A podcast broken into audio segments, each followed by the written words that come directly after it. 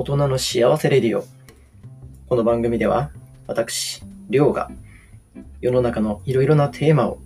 ウェルビーイングや幸せを切り口に語っていく番組です。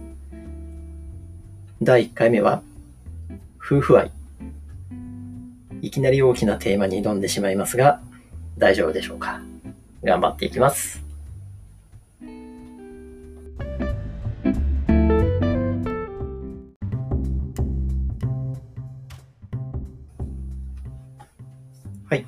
えー、早速ですけども、夫婦愛。なぜこのテーマにしようと思ったかというと、ちょうどですね、このポッドキャスト始めようと思って何話そうかなって考えていたときに、昨日 Facebook にポストしたネタが非常に評判が良くて、皆さんからコメントをいただいていたので、ちょっとそれについて取り上げようと思いました。それ何かと言いますと、え今週ですね、うちの妻が3泊4日の京都の旅行に行ってたんですね。で、そっから帰ってきたのが昨日帰ってきたんですけど、その時ですね、えっ、ー、と、息子と2人で、えっ、ー、と、サプライズのこうディスプレイとかネタを用意してお出迎えしたっていうポストだったんです。で、うちは、うちの妻は割と一人で出かける機会があって、まあ、年に1回、2回、多くても3回とかだとは思うんですけども、まあ、泊まりで、長ければ1週間くらいとか、まあ1泊ってこともあるんですけども、出かけることがあります。で、その時はうちに息子と2人で男だけで過ごして、まあその間、家の中でテント張ってキャンプして遊んだりとかいろいろやってるんですけど、まあその遊びの一つとして、ママのお出迎えを毎回サプライズを用意して、驚かしてやろうぜっていうイベントにして、息子と遊んでます。なので、なんだろう、うちの妻に、こう、特別、なんかこう、喜んでもらうためにとか、そういう意味合いよりも、子供と一緒に遊ぶネタとして始めたんですけど、まあ、毎回ですね、ちょっと子供の工作とか何か子供がちゃんと参加できるようなネタっていうのを用意して、えー、毎回毎回手を変え、品を変え、サプライズを準備しているっていう感じになります。でね、今回は、えっと、レッドカーペット、まあ、ユーザーワイヤーに行って赤い布を買ってきただけなんですけど、レッドカーペットを引いて、で、その先に、えっ、と、ちょっとしたディスプレイ、レゴで作ったママお帰りなさいっていう看板と、その先にタブレットを用意して、そのタブレットでこういう風に操作して、えー、ムービーを再生しなさいっていうメモを置いておきました。で、それ、ムービーを再生すると、うちの息子が、えー、ママに向けて歌った歌って、これあの、元ネタはダイハツのえっ、ー、と、YouTube でも見られると思うんですけども、ダイハツさんの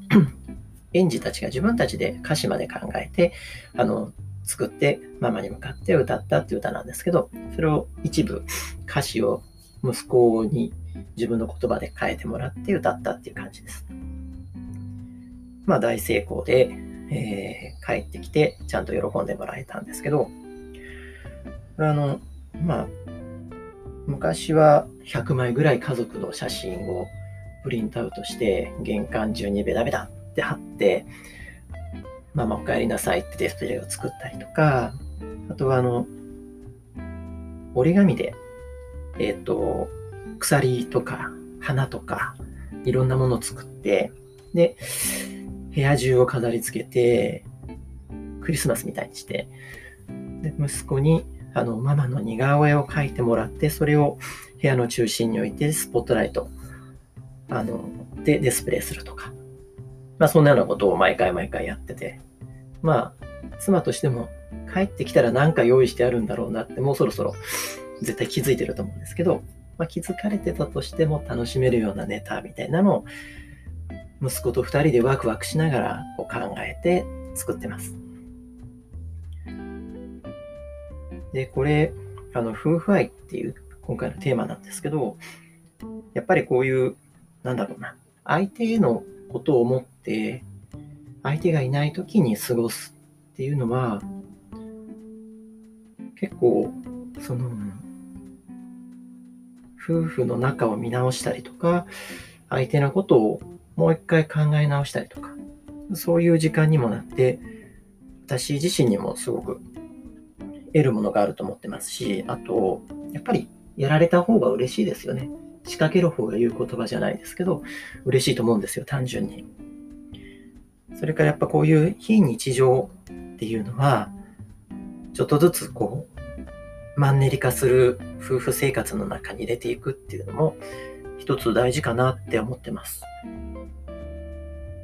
あと、こういうのを楽しんでるっていう姿を息子に見せるっていうのも、一つ大きな意味があるかなって、父親としては思ってますね。でね、あの、一人コメントをくれた方に、3泊4日、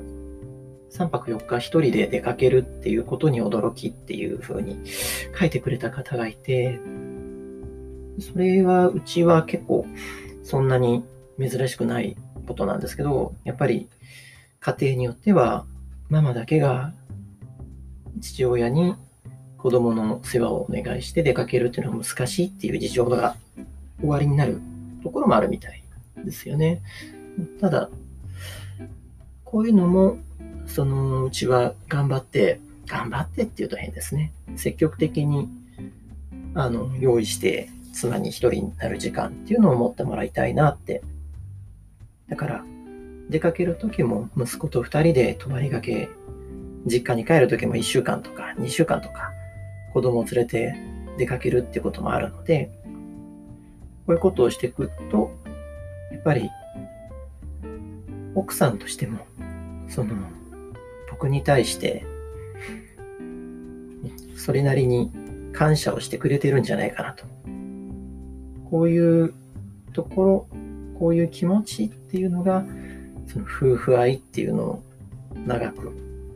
そうだな、続けていく秘訣なのかなと、個人的には思ってます。ウェルビーイングからいくと、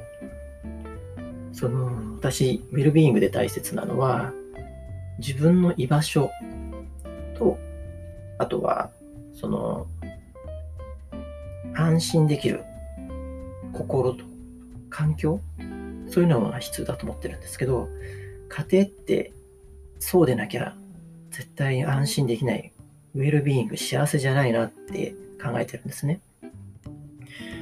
だから、幸せになるために、家の中もハッピーにしていく、ウェルビーイングにしていく、夫婦仲も円満にするためにできることをする。じゃあそれって何？ってもうちょっと解像度を上げていくと、こういうサプライズだったりとか、相手のことを思って何かするっていうのが一つの方法なのかなと思ってます。はい。取り留めのない、あまり結論のない話ですけど、これからもいろんなテーマ、ウェルビーイング、幸せについていろいろと語っていきたいと思いますので、引き続きお付き合いください。ウェルビーイングについては、私、ノートでもいろいろ書かせてもらってますので、よろしければそちらもご覧ください。それではまた。